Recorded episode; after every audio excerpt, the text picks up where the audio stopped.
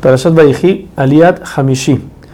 A Gad le dice que como él va a recibir su parte fuera de la tierra de Israel, pero de todas maneras él va a entrar a Israel a pelear, entonces nos bendice que todos sus soldados regresen a casa y no falte ninguno.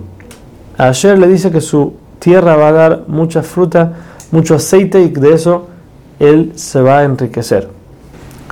A Naftali le dice que él es como una gacela, él va rápido, porque su tierra va a madurar los frutos muy rápido. También profetizó que en el futuro, cuando Deborah, la profetisa, va a buscar a, la gente de Efraín para pelear contra Sisra, ellos van a venir rápido a la guerra. Lo mismo Naftali fue en un futuro cercano, cuando van a querer enterrar a Jacob. En Medat más va a venir Esav, se va a quejar, no, ese lugar es mío, yo soy el primogénito. Y Jacob tenía un contrato que Esav se lo vendió. Naftali es el que va a correr a Egipto a buscar el contrato. Ahora le habla a Yosef y le dice que él tiene gracia a los ojos de todos que lo ven. Cuando él sale a Egipto y lo ponen de virrey, todas las mujeres salían a verlo y le tiraban sus joyas para que Yosef las vea.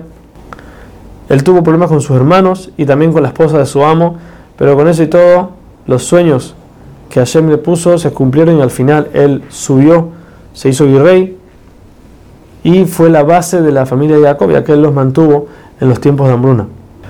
Todo esto recibe Yosef por el hecho de que siempre tenía a Hashem enfrente. También lo bendice que ninguna mujer de su familia pierda su embarazo. Por último le dice Jacob a Yosef que la bendición de él que él recibió de Hashem fue más grande que la que recibieron sus padres Abraham y Isaac, ya que sus padres solamente recibieron la tierra de Israel, pero Hashem le dijo a Jacob que él va a recibir todo el mundo.